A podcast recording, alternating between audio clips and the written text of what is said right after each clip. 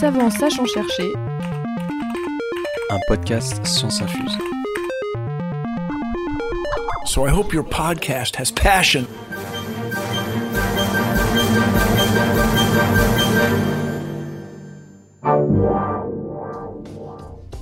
Bienvenue dans Savant sachant chercher, s'avance chasse. le podcast qui infuse la science. Le mot émotion vient du latin motio qui veut dire mouvement.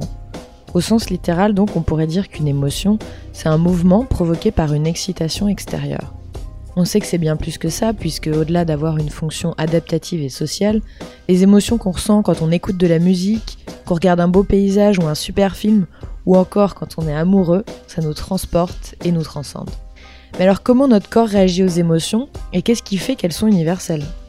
Qu'elles soient parlées, chantées ou chuchotées, la voix est un formidable moyen de communiquer des émotions. Certains chercheurs la manipulent, la déforment et la synthétisent pour décrypter les mécanismes émotionnels et les réactions physiologiques qu'elle engendre. Pour nous en parler, nous sommes allés rencontrer Pablo Arias à l'Institut de recherche et coordination acoustique musique. Euh, nous ici à l'IRCAM, on étudie la musique et le son. Comment on l'aperçoit, comment on l'intègre, comment elle génère des émotions chez nous les humains. Nous parlerons donc d'universalité des émotions, de cobra au fond d'un lit, d'éponge émotionnelle, mais aussi de la perception du sourire auditif, ou encore du rapport entre la musique et la cocaïne. Vous êtes perdu ou intrigué, pas de panique, installez-vous confortablement et laissez-vous science infuser. Mais d'abord, faisons connaissance avec notre invité. Prénom, nom? Pablo Arias. Surnom? Pablito, certains m'appellent. Ok. Lieu de travail IRCAM. C'est quoi IRCAM, c'est un institut de recherche. Ça veut dire Institut de recherche et coordination acoustique musique. En gros, c'est un endroit où on fait de la recherche dans le son et sur le son et sur la musique. Toi, tu travailles dans quelle équipe Moi, je travaille dans une équipe qui s'appelle PDS pour perception et design sonore. Et plus particulièrement dans une équipe projet au sein de cette équipe qui s'appelle CRIM pour Oula. Cracking the Emotional Code of Music. Sujet officiel de ta recherche Moi, je travaille sur euh, les émotions dans le son, notamment les émotions dans la voix. Et du coup, le sujet euh, de ta recherche quand tu veux briller en société? Quand je brille en société, ce que je dis, c'est que euh, j'étudie comment fait le son pour induire des émotions chez l'humain. Rentrons dans le sujet euh, directement. Qu'est-ce qu'une émotion? D'un point de vue scientifique. Alors ça, c'est une grosse colle. non, mais, Vous En avez c'est- euh, 2 minutes 30. non, mais c'est un terme qu'on essaye de définir depuis très longtemps. Bah, les scientifiques essayent de définir depuis très longtemps et un peu tout le monde essaye euh, de donner sa définition, que ce soit des philosophes, que ce soit des personnes qui font des sciences cognitives, que ce soit des neuroscientifiques. Mais ce que la littérature dit aujourd'hui, en gros, le contexte théorique où on se place, c'est que euh, l'expérience émotionnelle, c'est quelque chose qui est euh, court à niveau temporel.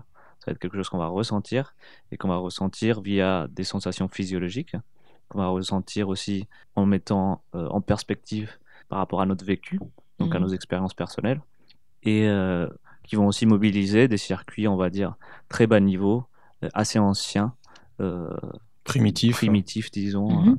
Très rapides en fait. Mhm. Donc ça va être euh, en gros cette interaction de ces trois composantes, physiologiques, euh, disons plus cognitifs et plus bas niveau, en fait, qui vont créer cette expérience émotionnelle. Une de ces composantes, euh, comme tu viens de dire, c'est les réactions physiologiques. Qu'est-ce que ça entraîne justement une émotion? Alors les émotions, si, si tu penses, euh, penses à un exemple, t'imagines tu vas te coucher, tu soulèves tes draps et là tu vois un gros cobra. tu vois? Je flippe. Là, tout de suite, euh, Tu te ouais, voilà, rendors tu doucement. flippes. tu flippes, et tu vas le sentir, tu vas sentir ton corps qui va commencer à battre. Mhm. Tu vas même avoir des réactions pupillaires. Bon, ça, tu le sens moins. Et en fait, tu vas aussi avoir des réactions de sudation, ce qu'on appelle la réponse électrodermale, tu vois. Donc ton corps, en fait, ton corps, en fait, il va avoir tout un tas de réactions en chaîne euh, qui va, qui va en fait préparer le corps à la réaction à ce stimulus extérieur potentiellement aversif. Hmm. Bon, ça, c'est dans le cas d'une émotion négative. Ouais. Mais dans le cas d'émotions positives aussi, ça va être d'une certaine façon similaire, mais avec d'autres réactions physiologiques différentes. Plus ou moins intensément. Plus ou moins intensément, Mhm. ouais. Alors, on, re- on reviendra justement à, ce que, ces, réactions physiologiques dans des émotions euh, plus positives que trouver un cobra dans son lit. Alors, on, on imagine maintenant, c'est vrai, facilement la fonction de certaines émotions, comme justement euh, la peur euh, pour échapper à un danger, donc sur, plutôt sur le caractère adaptatif. Mais est-ce qu'on connaît toutes les fonctions des émotions? Alors, on ne connaît sûrement pas toutes les fonctions, mais, mais la théorie propose aujourd'hui un certain nombre. Mhm. Et celle qui est extrêmement intéressante, en fait, c'est sa fonction sociale. Donc, il faut, ce qu'il Mhm. faut savoir, c'est que on est des primates sociaux. qu'on a- nous, avons, Mhm. nous vivons dans des groupes, euh, nous vivons en interaction, et que on a besoin en fait de comprendre les émotions des autres, comprendre nos propres émotions, mais aussi réguler les émotions des autres, aider à la régulation des émotions des autres. Et tout ça en fait contribue généralement à euh, la régulation euh, de dynamiques sociales et donc euh, le bien-être dans un groupe, sa création de sa hiérarchie, etc. Tout comme on cherche à relier l'infiniment grand et l'infiniment petit en physique quantique, petit clin d'œil à nos épisodes sur les ondes gravitationnelles et la matière sombre, on essaye euh, de trouver ce qui est commun entre tous les êtres humains aussi, euh, voire d'autres espèces, euh, peut-être plus les mammifères d'ailleurs. Donc chercher ce qui nous lie. À quel point justement ces émotions-là et les expressions de ces émotions sont universelles. Bon, déjà, je pense qu'on peut clairement dire qu'une émotion, c'est comme une onde gravitationnelle, dans le sens où elle euh, nous transforme dans l'espace et dans le temps, Ah, beau. Oh là là mais d'un point de vue perceptif, en fait. D'accord. Bah, ce qui, ce qui est sûr et qui est en fait assez remarquable, et c'est pour ça qu'on s'intéresse à ça, c'est que les émotions sont quelque chose d'extrêmement profond chez les humains et pas que, en fait, aussi euh, les réactions, disons, émotionnelles sont aussi extrêmement présentes chez plein de mammifères et chez plein d'animaux, en fait. Donc, que euh, tu peux nous donner un exemple? alors il y a une, par exemple, une réaction qui est extrêmement répandue dans le réel animal, qui, qui est euh, la réaction de la fuite, en fait, Mhm. face Mhm. à, face à, stim- face à un stimulus aversif. Mhm. En fait, ça, par exemple, t'imagines, euh, tu, mar- tu marches dans la rue et tout d'un coup, t'as un gros bus de la RATP qui te fonce dessus et qui te klaxonne bien fort. Ouais.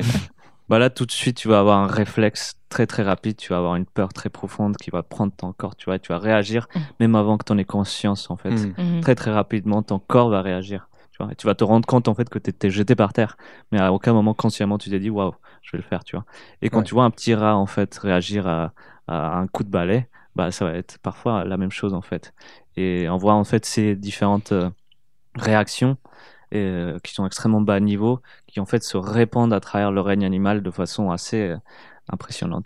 Il y a un article qui est sorti sur euh, la contagion émotionnelle chez les corbeaux. Et en Ah, fait, c'est une expérience qui a montré que des corbeaux, en fait, ils vont avoir tendance à imiter euh, des comportements émotionnels des autres. C'était des corbeaux qui voyaient un individu subir quelque chose de, de négatif et ils allaient réagir en conséquence de façon congruente. Hmm. à cette action extérieure.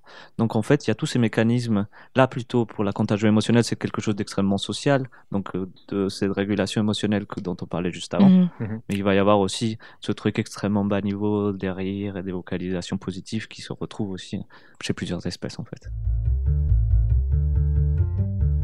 Et est-ce que tu peux nous dire euh, brièvement qu'est-ce qui se passe quand même dans le cerveau face justement à une réaction comme ça de dégoût? Il y a deux mécanismes, c'est ça, qui sont un peu... euh, Bah, Face aux, aux expressions de dégoût, mais pas que en fait, face Ouais. aux expressions faciales en général, il y a des réactions qui sont qui commencent à être assez comprises et qui sont en fait remarquables.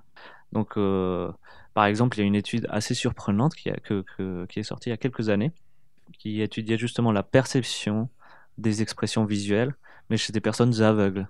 Alors là, euh, vous allez me dire, mais vous êtes totalement fou, mais n'importe quoi. Les personnes aveugles aveugles qui peuvent pas Ouais. percevoir visuellement une expression. Et vous avez raison, sauf que on il y, a, l'entend il y a certains aveugles, il y a certains, une certaine, des certaines pathologies, ça s'appelle la vision aveugle en fait, c'est des, c'est des individus en fait qui ont tout le système visuel extérieur intact, donc tout ce qui est rétine, corne, bâtonnet, etc. Tout ça, et, tout ça fonctionne très bien, Mhm. Sauf que c'est au niveau du cortex visuel où il va y avoir un problème. Du traitement. et de traitement effectivement. Et on va pas pou- pouvoir donner en fait euh, naissance disons à une expérience consciente du stimulus. Donc en gros on montre une image. L'image elle rentre dans le cerveau.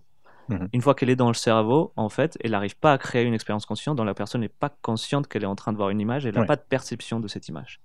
Cependant on peut voir du coup parce que l'image elle est rentrée on peut voir du coup qu'est-ce qui se passe dans le cerveau à ce moment-là et ce qu'on a remarqué c'est que ces personnes-là elles réagissent avec leur visage, avec leurs pupilles, avec euh, certaines mesures physiologiques en fait, à ces images-là, malgré le fait de ne pas les avoir perçues. Mhm. Donc ça, c'est vraiment une expérience, euh, une expérience passionnante qui montre que la perception des expressions émotionnelles du visage, Mhm. en fait, il mobilise des mécanismes qui sont extrêmement bas niveau, comme on disait, Ouais. très rapides, disons automatiques.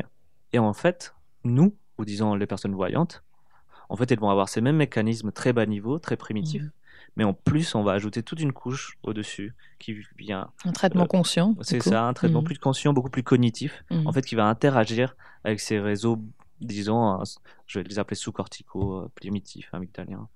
Et euh, juste le- l'expérience des aveugles, c'est vraiment on les mettait devant des images de personnes qui, qui vont par exemple sourire. Ouais, Euh, ouais, absolument, ouais. Et ils commençaient à avoir des zygomatiques par exemple qui commençaient à s'activer alors que. Ouais, absolument. Et c'est là qu'on met en évidence un aspect très primitif du, de la réponse Et un émotionnelle. traitement Automatique inconscient, et euh, inconscient, ouais. C'est fou. Ici à l'IRCAM, en tout cas dans ton équipe, vous travaillez sur l'aspect donc la perception du son.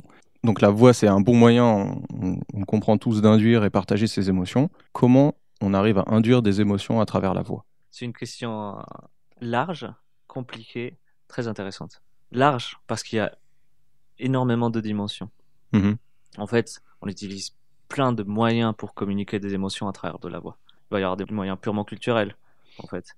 Notre euh, choix de vocabulaire, par exemple. La Ouais. sémantique. mhm. Mais il va aussi y avoir plein d'autres aspects qu'on appelle plus prosodiques, en fait. Euh, comme par exemple mon intonation, le timbre de ma voix et la vitesse de diction. ok Mhm. la, ce qu'on appelle la, la, la fréquence fondamentale. Donc la hauteur de ma voix. Mhm.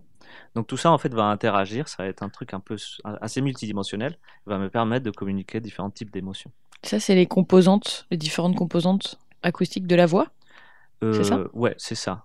En gros, la voix, en général, on décrit la voix comme, un, comme quelque chose d'unique. Mhm. Mais en fait, euh, la voix, est- elle a plein de choses. Quand vous entendez une voix, vous entendez une identité, vous entendez un genre, vous entendez un contenu.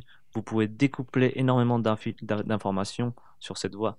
Pouvoir dire quel est son âge, peut-être. Vous allez pouvoir même dire quelle est la taille de la personne. même pas, parfois son origine, etc., etc. On peut découler plein, plein, plein d'informations sociales extrêmement importantes de Mhm. la voix, dont les caractères émotionnels. Et on utilise effectivement toutes ces caractéristiques acoustiques pour le faire. Donc il va y avoir, euh, pour donner des exemples de caractéristiques acoustiques Mhm. très importantes, il y a justement l'intonation, Mhm. il y a le timbre. Euh, donc euh, le timbre, par exemple, c'est ce qui vous permet de reconnaître un piano d'un violon s'il joue exactement la même note. Mhm. Vous imaginez Donc un piano et un violon, ils jouent exactement la même note, mais il y a un, vous savez que c'est un piano, et l'autre, vous savez que c'est un violon. Ça, en gros, ça s'appelle le timbre.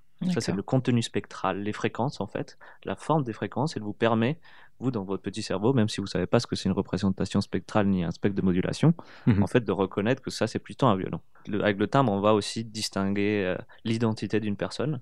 Ok, on va pouvoir distinguer un A d'un O. On va pouvoir distinguer aussi, par exemple, les expressions faciales de la personne. On va pouvoir entendre les sourires grâce au timbre de la voix. Après, une autre dimension, c'est la rugosité. La rugosité, moi, je l'adore. c'est euh, totalement fou. Mais en gros, c'est euh, comme mon appareil vocal il sature. En gros, on a tous plus ou moins des cordes vocales Ouais. qui sont en vibration lors de la production de la parole. Cette vibration, en général, elle est euh, quasi périodique. Donc, elle génère une certaine fréquence fondamentale assez précise. Par contre, plus je force sur le système, plus elles vont devoir vibrer fort. Et à Mhm. un moment, on va tellement forcer sur le système que ça va saturer. Mhm. Ça va créer, créer ce qu'on appelle de la rugosité. D'accord. Ce qui est, ce qui est passionnant, en fait, c'est que euh, c'est un phénomène qui arrive chez quasiment tous les animaux qui ont un appareil vocal similaire au nôtre, basé sur des cordes vocales, en fait. Donc, c'est des caractéristiques acoustiques qui vont se retrouver un peu partout sur le règne animal. Un exemple de rugosité, mais euh, peut-être baisser le son. Oh là. Alors, ça, c'est ma voix tranquille. Ah, ça, c'est ma voix rugueuse. Ouais, c'est ça. Donc, Ok. Quand vous l'avez entendu, c'est pas du tout pareil. c'est purement physique, tu forces, tu forces énormément. Ok. On force le système, ça sature. Tu vois. Ouais. Et en fait, euh, vraiment. Et chez tu les- fais ça tous les jours. Alors, euh, moi, je le fais pas tous les jours, mais quand on regarde, par exemple, euh, certains chanteurs de métal, euh, Bien sûr, ouais. du bon black metal, du bon death, euh, là, eux, ils gèrent très, très, très bien la, la saturation, à tel Mhm. point que ça devient un moyen de création esthétique, un Mhm. moyen d'expression artistique, en fait. Mhm. On a appris à l'assimiler à des réactions en, en disant de danger. Donc, euh, par exemple, les, les cris de bébé, ils sont pleins de rugosité. Et, euh, et en plus, c'est dans les zones les plus sensibles de l'oreille. Donc, tout de suite, voilà, Oui, oui, oui, Ça te tout crispe. de suite, ça te crispe. ouais. bien sûr.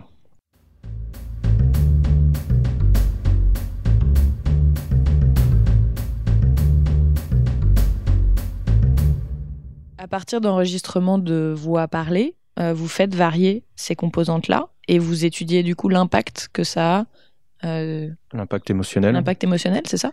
Oui, en gros, c'est ça. Et le truc, c'est que, comme tu l'as compris, comme il y a plein de dimensions dans la voix, on va avoir un gros problème de multidimensionnalité qui va se poser direct si on fait des enregistrements, Mhm. en fait.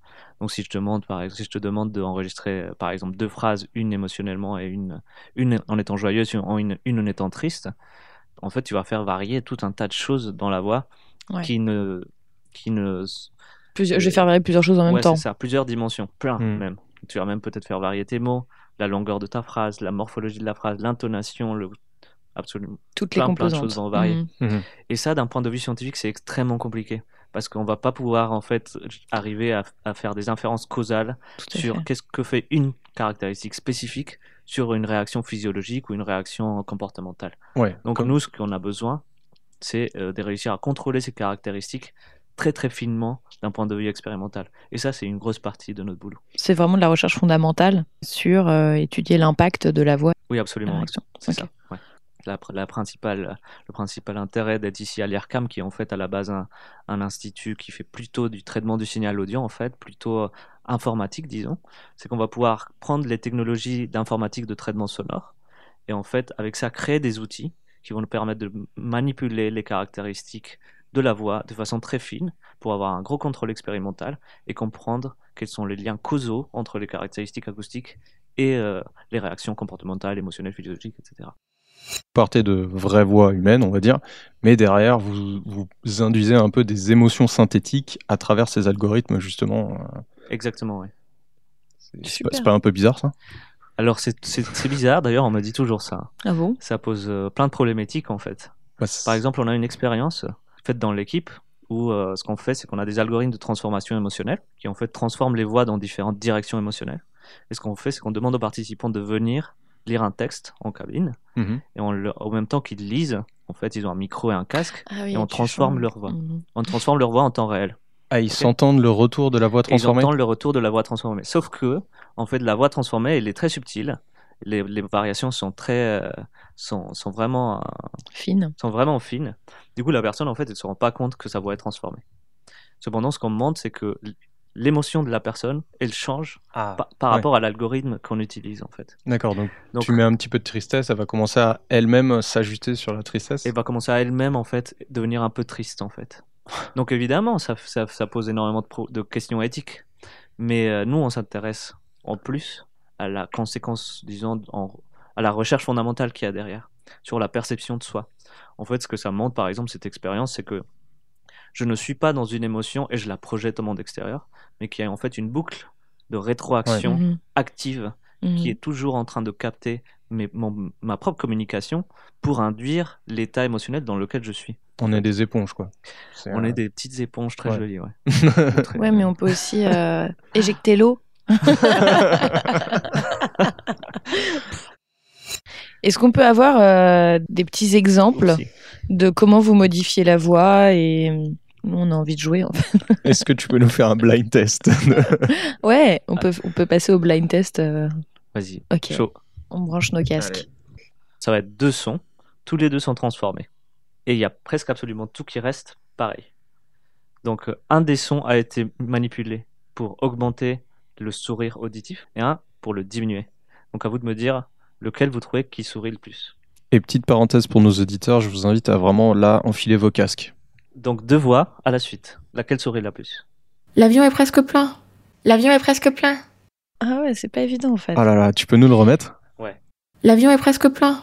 L'avion est presque plein. Bah, la deuxième, La on deuxième, entend elle qu'elle est, plus. ouais, qu'elle est plus. Mais c'est parce qu'elle a l'air plus aiguë. J'aurais pas dit qu'elle souriait en fait, tu vois. Moi, dirais plus enjoué. un ouais, peu, plus un peu enjouée. Mais c'est euh, parce qu'elle est plus aiguë. Ouais, Ouais. plus positive, exact. Ah, Une autre paire.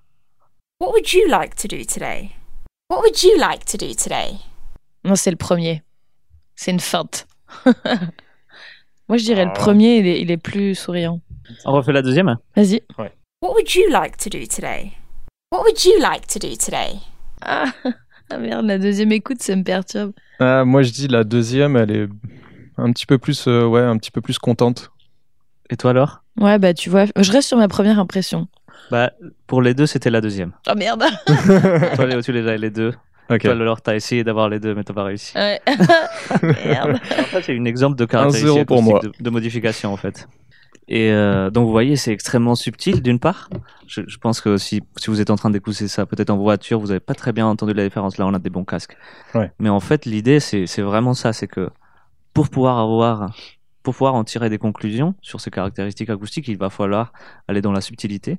Il va falloir, on va devoir garder euh, toutes les autres dimensions constantes en fait. Et c'est quoi que t'as fait varier du coup? Euh, là, en gros, on a fait varier euh, les formants de la voix, Les quoi? Les formants. Ok. Alors, euh, en gros, les formants, c'est les résonances de la Mhm. voix. Mais c'est ça parce que ça paraît euh, plus aigu en fait. C'est plus aigu D'accord. en termes de spectre. Mhm. Par contre, c'est pas plus aigu en termes de fréquence fondamentale. La note, elle est pareille. Par contre, le contenu du spectre, il est plus haut en fréquence. D'accord. Effectivement. Alors, deuxième round. Laquelle est plus négative Oh là, vas-y. Je suis en route pour la réunion. Je suis en route pour la réunion. Bah deuxième. Pourquoi? Et il y a des petits tremblements dans sa voix, dans la deuxième, qui laissent Exactement. penser qu'elle est un peu. euh, Alors, ré- ré- Réécoutez avec l'attention sur le tremblement de la voix. Je suis en route pour la réunion. Je suis en route pour la réunion. En fait, ça, on le fait de façon algorithmique avec un petit vibrato. Une sorte de petit vibrato en fait qui va venir faire bouger un peu la voix comme ça, et ça imite en fait, mais de façon algorithmique, Les un peu des pulsations de la glotte un peu Ouais. qui, qui arrive en fait en général quand on est. Tu vois. En même temps, t'as vu ce qu'a dit En route pour la réunion. Alors là, maintenant, on va, on va, je vais vous montrer des exemples de rugosité, des rugosités algorithmiques, ok? Ce- Ce son-là, il est. Celui qui ce sature le jeu-là, plus. il est vraiment pas marrant parce que c'est trop facile. Il nous met la pression.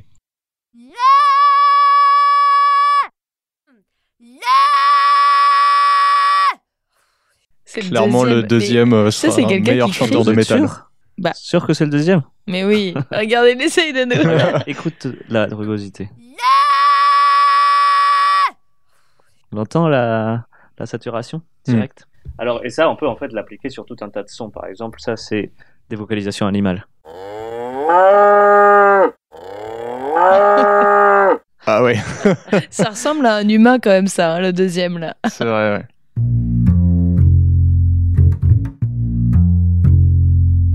On va faire une petite rafale de questions sur euh, les mesures que vous faites pour voir du coup l'influence de ces composantes acoustiques euh, de la voix sur les marqueurs émotionnels. Grosso modo, c'est tout l'équipement que vous allez mettre sur euh, les patients. que vous- Je sais pas si on dit patients d'ailleurs. Non, participants. Participants, pardon. Top, c'est parti. C'est quoi l'EEG Alors, l'EEG, c'est l'électroencéphalographie. C'est une méthode d'électrophysiologie qui permet de mesurer les réponses cérébrales à des stimulus donnés. Des électrodes qui se posent sur le crâne, en fait, et qui permettent de mesurer l'activité électrique du cerveau.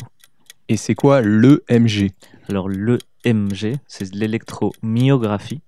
Cette fois-ci, c'est des capteurs qui se posent sur la surface, euh, par exemple, de la peau, et qui permettent de mesurer l'activité musculaire. Donc, euh, là, on va les poser, par exemple, sur le visage pour mesurer différentes réactions euh, du visage lors de l'écoute ou de la Comme- perception des différents sons. Comme les zygomatiques. Justement, oui. Euh, L'eye tracking, même si on en a déjà défini dans un podcast précédent. Alors, l'eye tracking, il a, disons, deux composantes. L'eye tracking, c'est une façon de capter, de mesurer le mouvement oculaire. Donc, on va pouvoir voir vers où regarde une personne, la direction du regard d'une personne, combien de fixations il fait, combien de temps il fixe une zone spécifique. Mais on va pouvoir aussi regarder la dilatation de sa pupille. Et ça, c'est extrêmement important, la dilatation de sa pupille, parce que dans des conditions d'isoluminescence, donc où la lumière varie pas, la taille de la pupille indique euh, les- la charge cognitive, disons. Donc elle va pouvoir nous donner des éléments sur ce qui est intégré en termes d'information émotionnelle par les personnes. Et la réponse électrodermale? Alors la réponse électrodermale, c'est très simple, en gros c'est la sudation. On mesure à Vous quel point vos où, mains sont moites, Ah ouais. ça va être sur les phalanges des mains, Et on mesure à quel point vos mains sont moites. Quand Et ça c'est euh, les réactions, en fait c'est c'est quelque chose qui varie tout le temps. En gros c'est le détecteur des mensonges des années 60. Ouais. C'est dès qu'on stresse quelqu'un, hop, la réponse électrodermale elle va augmenter. Donc ils sont très chargés, vos participants. Chargé en quoi en, en quel terme? Chargés en capteur. Et euh, ça dépend des expériences. Parfois, on fait que, de, que du comportemental, donc aucun capteur, et on leur demande juste de juger euh, des milliers de sons euh, en paire à la suite. Parfois, on- ils sont effectivement avec euh, plusieurs capteurs EMG, 64 capteurs EEG, et euh, de la réponse électrodermale, ça dépend. Hmm. Ça dépend de ce qu'on mesure, ça dépend de ce qu'on cherche. ouais. Ici, vous vous intéressez au sourire, non pas à l'aspect visuel auquel on pense tous, mais à l'aspect dans la, du sourire dans la voix. Pourquoi s'intéresser euh, à ça? Oui, absolument. C'est vrai qu'on pense au sourire comme quelque chose de principalement visuel, mais ce que montrent les expériences, en fait, c'est qu'on est en fait assez bon à reconnaître le sourire dans la voix aussi. Et en fait, ça c'est super intéressant parce qu'il se trouve que exactement le même phénomène, le sourire dans ce cas, donc la contraction des muscles zygomatiques, il va avoir une conséquence qui est captée par les personnes visuellement, mais aussi de façon auditive. Donc le même phénomène, il va être capté par deux modalités sensorielles différentes. Et ça, ça nous permet en fait de voir à quel point est-ce que le traitement du sourire, il se couple, il, il, euh, il est similaire entre les différentes modalités. Ok? Donc par exemple, clairement, ce qu'on fait, c'est des études de électromyographie, comme je vous ai de- mentionné tout à l'heure avec les Mhm. personnes Mesure, euh, euh, qui ont mesure de la vision aveugle, Mhm. donc qui réagissent au sourire visuel indépendamment de les avoir perçus visuellement. Et ben nous, on va faire exactement pareil, mais cette fois-ci avec des sourires auditifs pour voir, pour, pour voir à quel point est-ce qu'on a ces mêmes mécanismes-là. C'est pour voir en fait comment, à quel point on mime. Enfin, on, on- ouais, c'est ça, on, on répond en, mimi- en mimant ce qu'on a entendu, Ouais.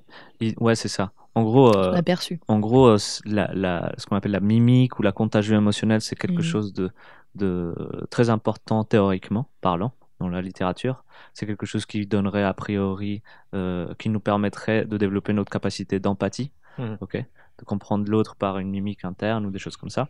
Et effectivement, on se demande à quel point est-ce que ces mimiques, en fait, en fait, elles sont indépendantes de la modalité sensorielle de stimulation Ouais, et à quel point est-ce que je peux activer Donc des muscles à travers le son, à quel point est-ce que je peux activer les muscles à travers juste une image, à Mhm. quel point est-ce qu'ils sont couplés, et comment ça se passe en fait dans le cerveau pour que ça arrive en fait? Donc ici, c'est vraiment de la recherche fondamentale, dans le sens où euh, il n'y a pas forcément un but applicatif, même si j'ai cru comprendre qu'il y avait quand même des choses qui se créent à, à côté des, startups. Le but, c'est quand même d'élargir les connaissances. Oui, absolument. Nous, ce qui nous intéresse en fait, c'est comprendre comment marche l'émotion chez l'humain, et la voix en fait, c'est un moyen privilégié d'aller euh, sonder ces différentes réactions émotionnelles. Et même, et en fait, ça peut être uti- utilisé à des fins, disons, plus cliniques. Des personnes dans l'équipe qui travaillent avec des personnes qui ont des AVC, qui ont eu des AVC, du coup, qui ont certains mécanismes du traitement de la parole qui sont affectés. Et on va par exemple leur dire, euh, euh, mesurer la représentation mentale d'une question. Donc très simple. Mhm. Distinguer de, Mhm. est-ce que, distinguer si vraiment, si quand je vous dis vraiment, c'est une question ou pas. Donc vraiment, vraiment.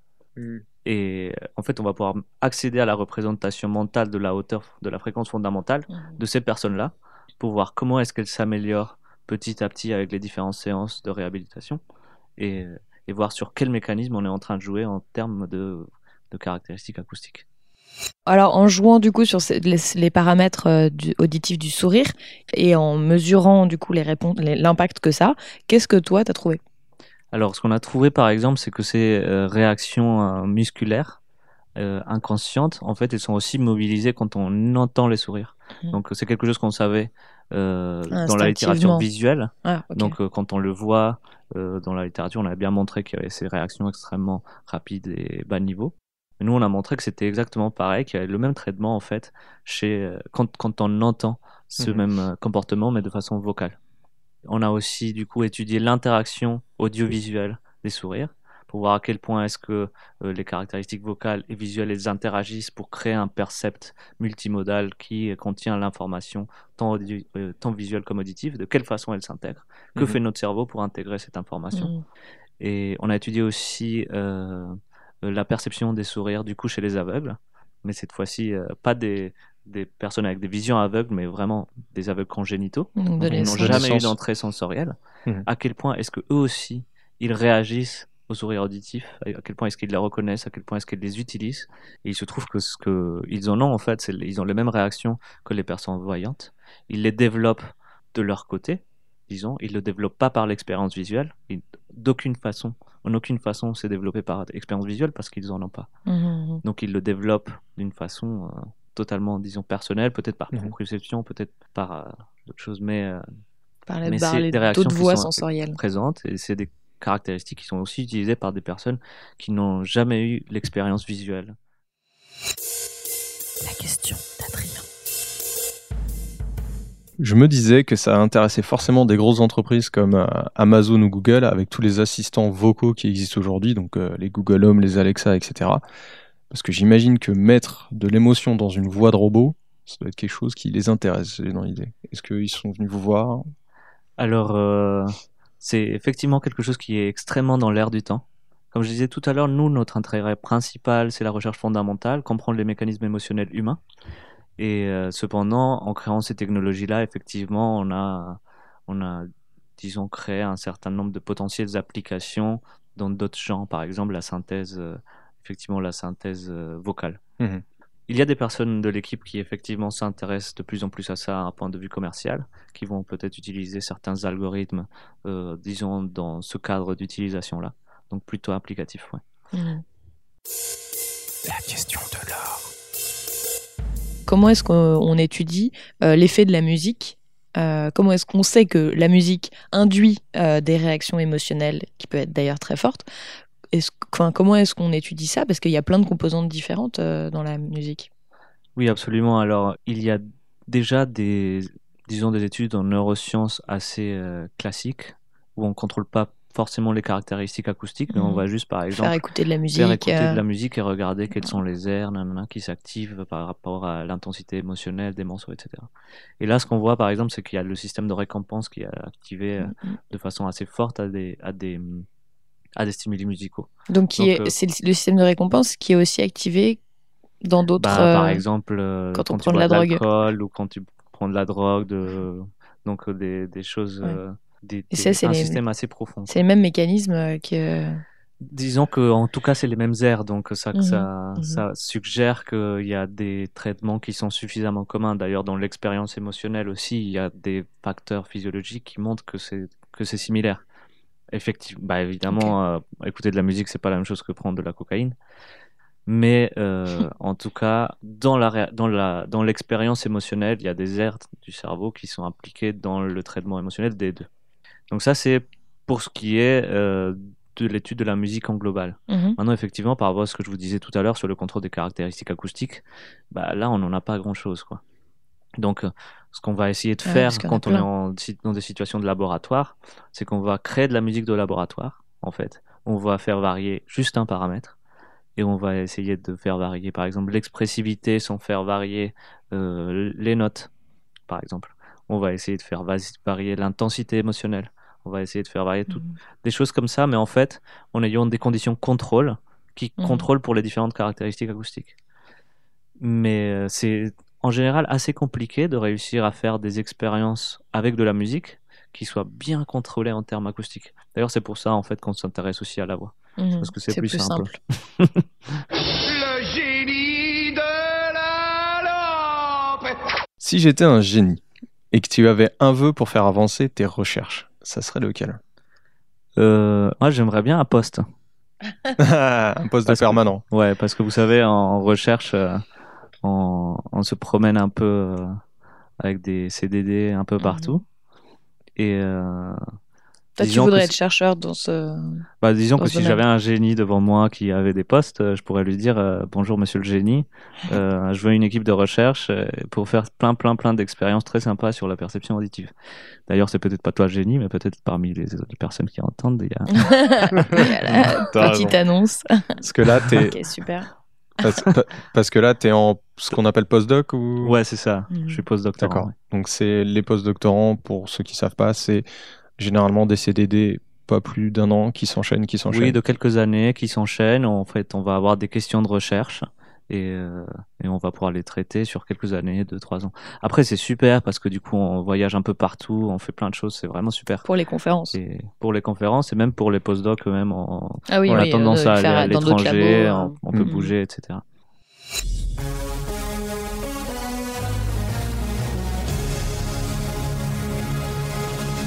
On va voyager dans le temps avec toi si tu veux bien. Euh, pas, premier pas dans le temps, pas bien loin. Hier, à quoi ressemblait ta journée Hier, c'était pas la journée la plus passionnante. Euh, hier, j'ai euh, j'ai répondu à des mails et j'ai dû écrire des longs mails. Mais en général, c'est beaucoup mieux que ça. hein. Et maintenant, un bon, euh, cette fois-ci, euh, dans 30 ans dans le futur, quelles pourraient être les conséquences de tes recherches? De mes recherches à moi. Ouais. Dans la vie quotidienne ouais. ou dans ce que ça a permis de, de changer? Déjà, quand on est chercheur, c'est difficile d'avoir une conséquence à soi tout seul. On est plus un domaine, on est plus une communauté en fait. On ne fait, on ne fait vraiment pas avancer les choses tout seul. Mhm. Donc c'est vraiment les domaines qui vont euh, avoir vraiment de l'influence sur la société, surtout quand on parle de, fr- de, de recherche fondamentale en fait. Ouais. En termes applicatifs, euh, bah, ce qu'on fait, ce qu'on fait tous les jours euh, aura sûrement des conséquences sur, euh, disons, euh, euh, tout ce qui est technologie de la voix, des, disons, des agents virtuels qui intègrent parfaitement euh, les codes émotionnels et sociaux d'une interaction. Euh, mais ça, c'est d'un point de vue applicatif. Ouais. Je pense que ça, c'est à beaucoup plus long terme que ce qui va vraiment se passer euh, quand on comprendra proprement euh, les mécanismes émotionnels euh, chez l'humain, notamment à des fins diagnostiques, à des fins médicales, mais aussi en fait sur Pour sur aider notre par exemple des patients de- de qui peuvent plus, ouais, par exemple. ouais. Parler ou. Oui, tu nous parlais en off de la rééducation de patients AVC, par exemple. Oh, mais j'adore l'abstrait. Pourrais-tu nous recommander un coup de cœur autour de la science, donc une expo, un film, un podcast euh, Bon, il y a un livre qui, est, qui m'a vraiment trop marqué quand j'étais jeune. C'est ma tante qui me l'a donné. Je savais même pas que la science existait. ça s'appelle This is Your Brain on Music de Daniel Levitin. En gros, c'est un bouquin qui explique qu'est-ce qui se passe dans le cerveau quand on écoute de la musique. Mais en fait, c'est de la vulgarisation. Donc, il explique ça dans des termes que tout le monde peut comprendre. Et qui, Mhm. moi, à l'époque, 18-19 ans, euh, j'ai réussi à comprendre. Et ça m'a un peu, euh, ça m'a un peu intéressé, quoi. Il y a un autre bouquin trop bien, Sapiens. C'est un best-seller, Ah il est très connu, il fait un gros buzz euh, en ce moment. Ouais. Yuval Noah Harari. Mhm. Bon, ça se prononce pas comme ça, mais presque. Et en gros, il parle de. C'est un historien qui aussi s'est mis un peu à la vulgarisation, même beaucoup. Et euh, il parle de des sociétés humaines, de la société humaine, de Mhm. comment elle a, comment elle s'est développée, euh, qu'est-ce qui s'est passé depuis la préhistoire jusqu'à aujourd'hui, pour qu'on en arrive là, pour qu'on on ait la société organisée qu'on a aujourd'hui, Mhm. avec la création des religions, la- l'arrivée de l'agriculture, les guerres, etc. Donc euh, une vision un peu compacte de toute l'histoire humaine, mais qui fait quand même 500 pages et qui est très bien écrite. 50 pages? 500 Ça sent- Ok. et qui est très bien écrite, euh, très très claire. Merci euh, Pablo pour nous avoir reçus ici euh, dans les locaux euh, à l'IRCAM. Je précise quand même qu'on est dans un super studio d'enregistrement. Avec un piano. Merci Laure, merci Adrien. Et un spécial wesh à Oriane pour cette mise en relation avec Pablo. À bientôt Si vous avez aimé ce podcast, le meilleur moyen de nous soutenir est de mettre 5 étoiles sur iTunes et des commentaires. N'oubliez pas de vous abonner sur votre appli de podcast préféré, Deezer et Spotify inclus. Et bien sûr, partagez et parlez-en autour de vous sans modération. Retrouvez-nous sur Instagram, Twitter et notre site scienceinfuse.cool. Pour aller plus loin sur le sujet du jour, vous trouverez des informations complémentaires en description de ce podcast. Je voulais parler de l'histoire de Mademoiselle de Salignac. Pour vous situer, c'est une femme qui est née en 1744, il y a 250 ans. Cette femme est née aveugle et a développé, à cause de sa privation visuelle, des capacités auditives impressionnantes. Elle arrivait à faire de l'écolocalisation, ce qui veut dire qu'elle arrivait à entendre certaines formes grâce à la réverbération du son de sa voix. Un peu comme les chauves-souris en fait. Elle était aussi extrêmement forte en musique et dans son écoute de la voix. Les gens disaient que, juste avec quelques mots, en entendant la voix d'une personne, elle arrivait à extraire des caractéristiques émotionnelles et sociales extrêmement précises. Elle avait développé une écoute qui lui permettait non seulement de percevoir la géométrie, mais en plus de décrypter des messages sociaux qui pouvaient même être difficiles à percevoir visuellement. Un jour, cette femme a retrouvé Denis Diderot, vous savez l'encyclopédiste. Diderot était surpris par cette jeune femme. Comment avait-elle développé de telles capacités? Comment la privation d'une de ses entrées sensorielles l'avait influencé. Inspiré par cette histoire, Diderot a écrit une lettre intitulée Lettre pour les aveugles à l'usage de ceux qui voient, où il recense les différences cognitives et comportementales liées à la privation d'une entrée sensorielle. Il décrit par exemple que pour un aveugle, une forme n'est pas une image géométrique stockée en mémoire, mais plutôt une suite successive de sensations tactiles. En gros, la perception des formes peut être basée aussi Sur une évolution temporelle. Comme les sons pour nous en fait.